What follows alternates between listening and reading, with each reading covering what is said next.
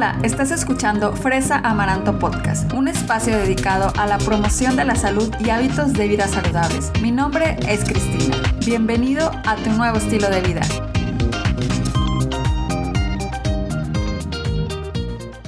Hola amigos, bienvenidos al episodio número 25 de Fresa Amaranto Podcast. Mayo es el mes de la salud mental y por esa razón quise platicar con ustedes el día de hoy un tema muy sonado en estos días y es nada más y nada menos que la ansiedad y sobre todo saber si lo que comemos nos ayuda o no para que disminuya. Como el tema es muy extenso, lo voy a dividir en dos partes.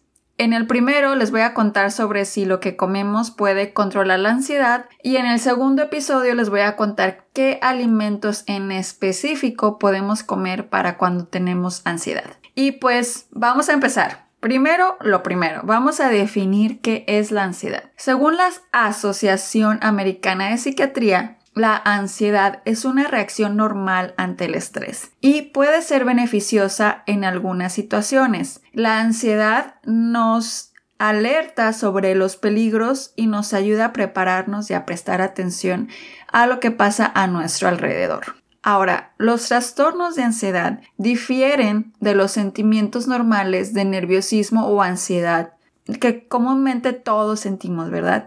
Y significa o implican tener miedo o ansiedad excesivos, ¿verdad? Todo el tiempo estás nervioso y todo el tiempo, pues sí, o sea, te sientes eh, que tu cuerpo no puede tener como un respiro, como una paz, ¿verdad? Los trastornos de ansiedad son los trastornos mentales más comunes y afectan a casi el 30% de los adultos en algún momento de sus vidas. Esta estadística eh, está para ponerse a pensar porque el 30% es muchísima gente. ¿Ok? Los trastornos de ansiedad pueden hacer que las personas intenten evitar eh, situaciones o personas porque estas eh, situaciones o personas pueden desencadenar o empeorar los síntomas de la ansiedad. Los síntomas de la ansiedad incluyen pues obviamente nerviosismo, corazón acelerado, o taquicardia, eh, un poco de temblor, irritabilidad, eh, problemas en el estómago, entre otros, ¿verdad? Ahora, y debido a esto, cuando la gente por los trastornos de ansiedad eh, no quiere enfrentarse a ciertas situaciones, pues todo esto puede a veces afectar el desempeño laboral, el trabajo escolar o las relaciones también personales que una persona tenga. Entonces, el que una persona sienta ansiedad, pues está vamos a decir ahora sí que en varios niveles, ¿verdad? Puede hacer que una persona sienta ansiedad, pero muy leve y que no influya con su vida. Y puede haber personas que la ansiedad es tan fuerte que sí ya interrumpe su vida normal.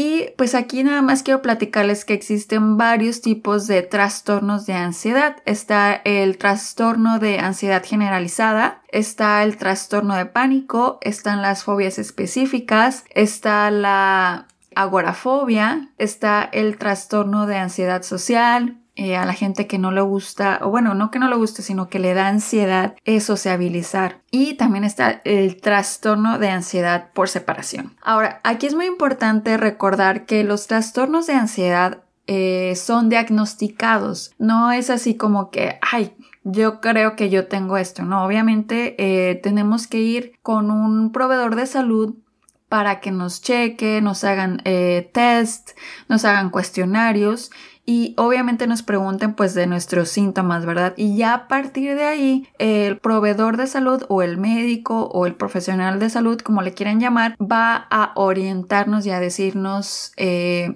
pues qué es lo siguiente que se tiene que hacer en caso de que una persona sí presente algún tipo de trastorno. Ahora, muy, muy, muy importante. Importa lo que comemos para poder controlar la ansiedad y aquí estoy hablando tanto de la ansiedad como ansiedad leve, eh, normal, o tal vez también con una persona que tenga algún tipo de trastorno. Entonces, aquí es muy importante saber que si bien la alimentación no es un sustituto de otros tratamientos, porque cuando una persona tiene o está diagnosticada con algún tipo de trastorno de ansiedad, pues eh, uno de los primeros pasos para el tratamiento de este de este sí de este trastorno de esta condición pues es la terapia psicológica o en algunos casos también la eh, medicación verdad el uso de medicamentos. Entonces la alimentación no es un sustituto de estos tratamientos. Vamos a llamarlo que la alimentación es un complemento verdad sí viene siendo una parte importante eh, como de apoyo para una persona que esté pasando ya sea por una ansiedad leve o por algún tipo de trastorno, ¿ok? Actualmente la alimentación y la salud mental es un tema que ha sido investigado y estudiado muchísimo y de hecho sigue eh, eh, pues en investigación, o sea, es un tema que, que da para mucho, mucho más porque de verdad que sí hay evidencia científica que confirma que la forma en la que nos alimentamos influye en nuestro estado de ánimo y en este estado de, ánimo pues incluye la ansiedad, ¿verdad? Ahora ya hablando más ahora sí de lo que es la nutrición y la ansiedad, es muy importante que antes de hablar de alimentos tomemos en cuenta los siguientes hábitos que les quiero compartir que pueden contribuir a tener una mayor ansiedad. Entonces, me gustaría que los escucharan y que se pusieran a pensar si ustedes tienen alguno de estos, eh, perdón, alguno de estos hábitos y que bueno, a lo mejor alguien que tenga algún tipo de ansiedad leve y si escucha esto pues ya sepa por qué puede ser que se siente de esa forma. Entonces, el primero es que eh, en los tiempos que estamos viviendo, la cuarentena ahora sí que nos agarró a todos de sorpresa, ¿verdad? Todo esto del confinamiento, etc. Entonces, eh, muchísima gente se vio afectada por por esto, o sea, porque eh, era algo que no teníamos planeado, entonces como que influyó en nuestro, nuestro patrón de alimentos, ¿verdad? Hay mucha gente que está trabajando de casa y pues eh, no, a lo mejor su horario de comida, de desayuno, de cena cambió o hay veces que a lo mejor ya ni comen ni cenan, etc. Entonces, el primer hábito que yo les quiero contar es que cuidar nuestros horarios de alimentos. Esto quiere decir que nosotros definamos aún estando en nuestra casa, a las 8 de la mañana voy a desayunar, a las 12 del día voy a comer, a las 6 de la tarde voy a cenar. Eh, esto va a depender obviamente de cada persona individualmente, pero que sí estén bien definidos y que no nos saltemos los horarios de comida. ¿Por qué? Porque eh, esto nos va a permitir a que nuestro cuerpo mantenga niveles de glucosa o azúcar normales.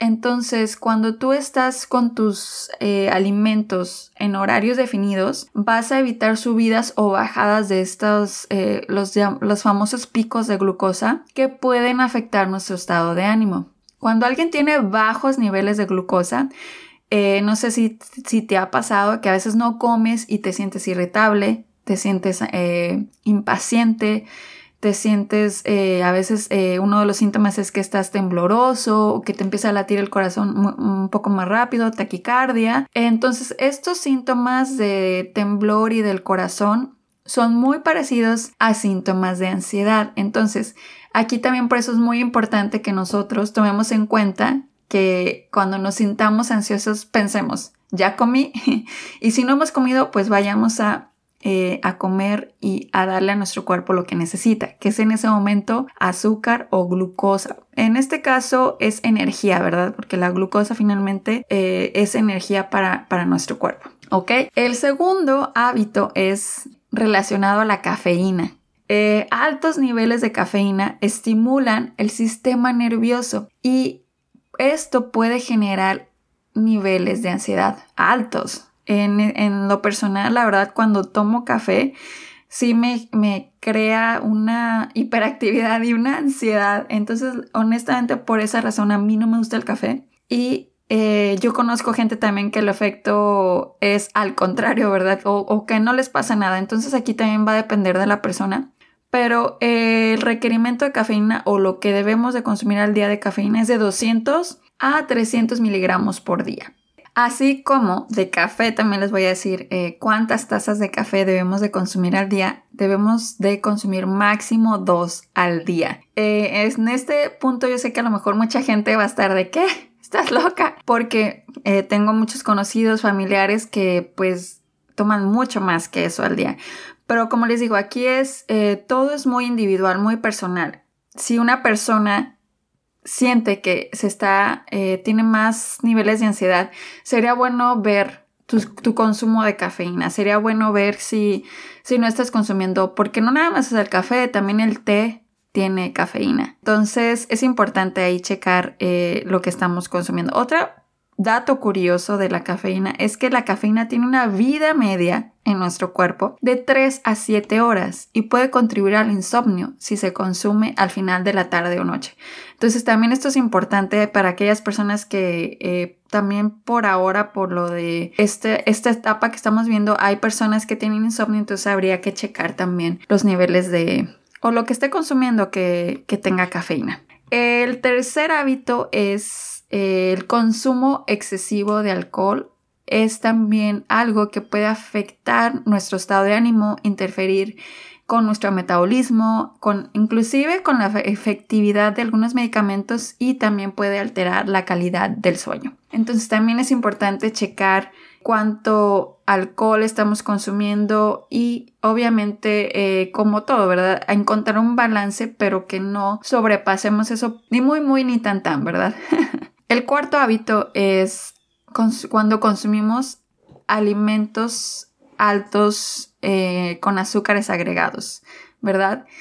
Eh, esto también nos, nos, puede afectar para la ansiedad y sobre todo porque es, es un hábito que podemos tener que y no nos damos cuenta, ¿verdad? Alimentos que tienen altos azúcares agregados, pues son los refrescos, eh, los dulces, uff, hay muchísimos eh, alimentos que tienen azúcares agregados y por eso aquí yo les invito a que ustedes lean las etiquetas nutrimentales y sepan cuánto azúcar agregado está en el producto que ustedes van a consumir. Entonces, espero que estos hábitos ustedes los, piensen y vean si alguno de ellos aplica en sus vidas. Y finalmente, ya para, como para cerrar el tema el día de hoy, eh, quiero contarles sobre qué sí, ¿verdad? O sea, qué sí nutrientes eh, debemos de consumir y que están, eh, se han probado a través de estudios científicos que sí funcionan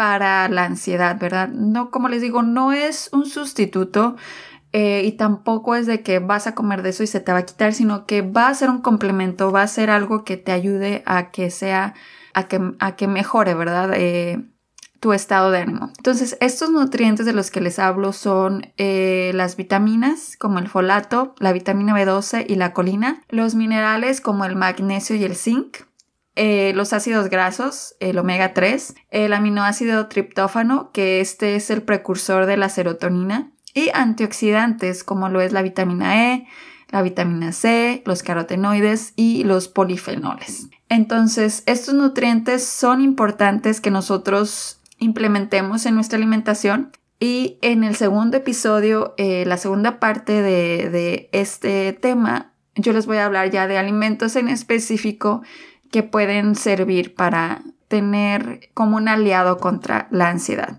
Si les gustó este episodio, por favor les agradecería mucho si me pueden dejar una reseña en Apple Podcast eh, o alguna calificación de lo que les parece el podcast en general. También me encantaría que me siguieran en mis redes sociales como es Instagram y Facebook, me pueden encontrar como Fresa Maranto y también me encantaría que visitaran mi blog y mi página web que es eh, www.fresamaranto.com. Muchísimas gracias por estar el día de hoy aquí. Nos vemos en el siguiente episodio y que tengan un excelente día.